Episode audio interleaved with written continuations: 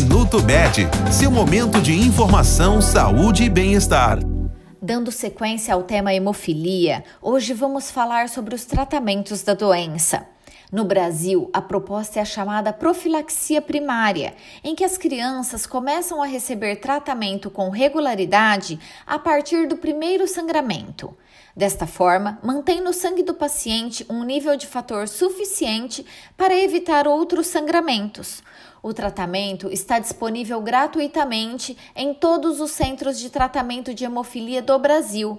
Se não for tratada, a hemofilia pode representar sérios riscos para o indivíduo e até mesmo a morte. Por isso, o tratamento é tão importante. Este foi o Minuto Med, Medicina Diagnóstica. Responsável técnico, Dr. Aloysio Abud, CRM 31912. Agende seus exames pelo telefone 16 35140700.